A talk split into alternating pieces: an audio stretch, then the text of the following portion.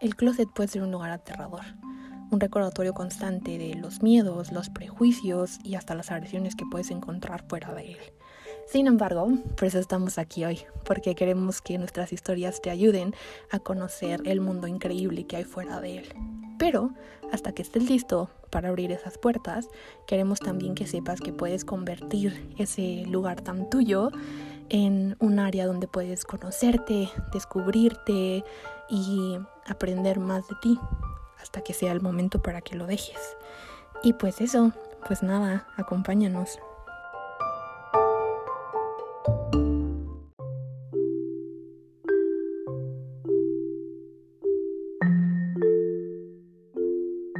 Hola, bienvenido.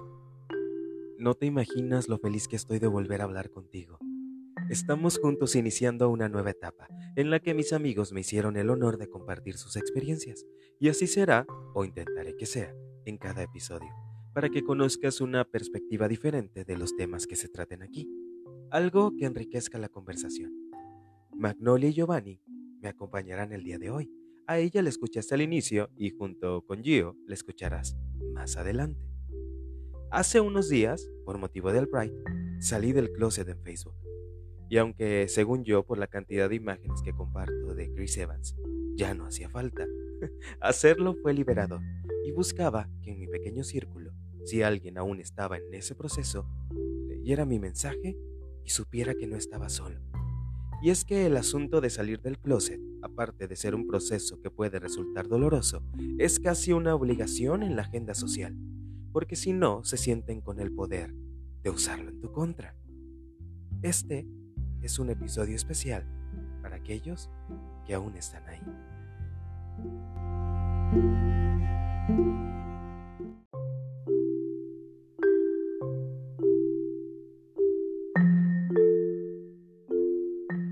No recuerdo bien cómo pasó el que mis papás, mi familia, los que me importan, se enteraron que yo era gay.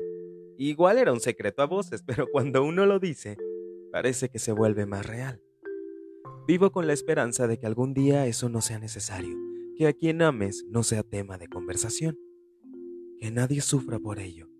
Pero si vamos a abrir la conversación a aquellos que hemos corrido con mejor suerte y hemos caído en blandito, ah, y los aliados, que sea para hacerle el camino más fácil a los que vienen detrás.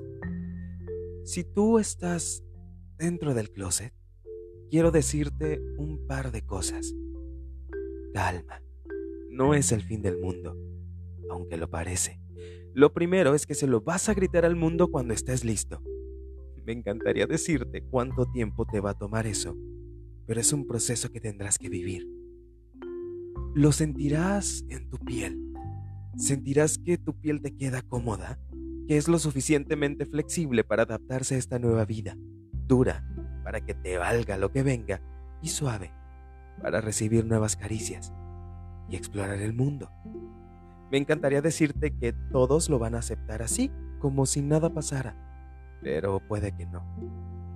Para ello deberás entender que en esto, como en la vida misma, hay gente que viene y que va.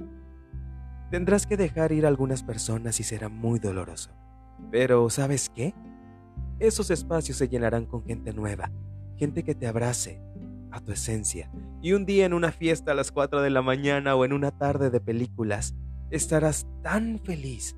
Los mirarás y sabrás por qué debían irse aquellos que se marcharon. La familia se puede volver a armar.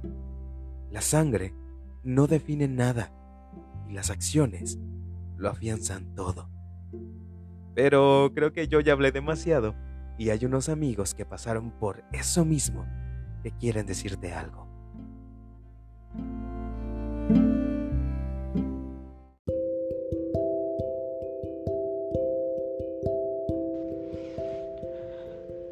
Hola. En primer lugar, ese miedo y esa inseguridad que sientes de mostrarte como realmente eres ante el mundo es completamente normal. Salir del closet es un proceso tan difícil y tan doloroso, pero a la vez tan liberador. Recuerda que la única aprobación que necesitas es la tuya. Todo mejora, eso es cierto, Esos sentimientos de culpa, la duda y la inseguridad con el tiempo se convierten en fortalezas. Te haces más consciente de que eres una persona que vale la pena por cada uno de sus colores. Te muestras orgulloso de ser quien eres y te sientes feliz de estar rodeado por personas que te quieren por ser quien eres y no por los gustos o preferencias que puedas tener. Pero quisiera también decirte que no todo es color de rosa, no todas las personas asimilan de la mejor manera esta noticia. También debes entender que tus padres, tíos o abuelos tuvieron una educación muy diferente a la que nuestras generaciones han tenido y quizás el asimilarlo les tome más tiempo del que esperas. Al final y cuando por fin alcanzas este cierto nivel de aceptación, te das cuenta que todo mejora. Quien permaneció a tu lado durante el proceso es quien merece la pena conservar cercano y quien decidió alejarse de tu vida agradece el tiempo compartido con ellos, pero también entenderás que fue mejor que se hayan alejado. Recuerda también que salir del closet es una decisión personal y que cada quien lleva su propio ritmo. Es tu decisión cómo, cuándo y con quién hacerlo. No permitas nunca que decidan por ti, ni permitas que te presionen a salir. Recuerda que tus tiempos son perfectos. Y al final y después de la tormenta, el arco iris brilla para todos.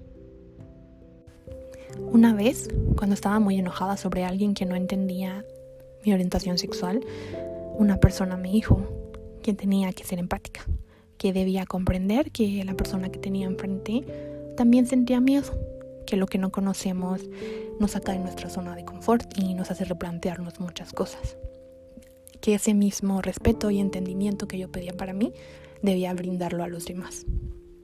Y me quedó muy marcado. Así que la próxima vez que compartas tu verdad con alguien y sientas que esa persona no está reaccionando como te gustaría, trata de ponerte en su lugar. Y estoy segura que si caminan el proceso de la mano, el resultado estará lleno de amor y podrás compartir toda tu esencia de la forma más increíble que conozcas. Y pues eso, pues nada, aquí estamos para cuando estés listo.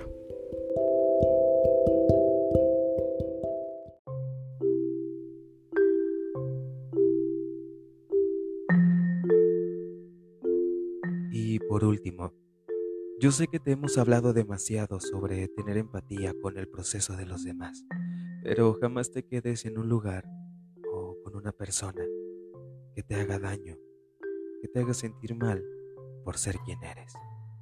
Que jamás se te olvide que tu libertad es el resultado de la lucha de muchos otros antes de ti, que lo dejaron todo, incluso la vida.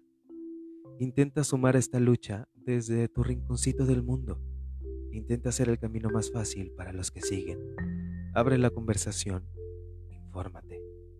No sé si viste Luca. Espero que sí, porque puede que haya un pequeño spoiler en lo que quiero contarte.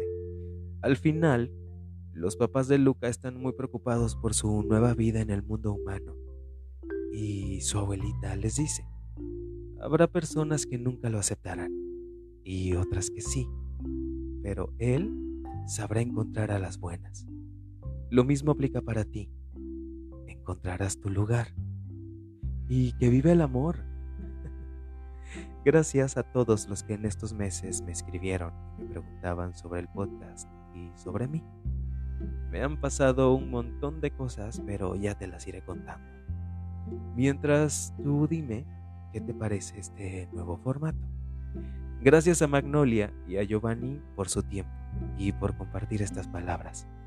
Ambos son apasionados de los temas de la comunidad LGBTIQ y ambos se ofrecieron a que si tienes alguna duda o simplemente necesitas alguien con quien hablar, ellos estarán muy felices de hacerlo.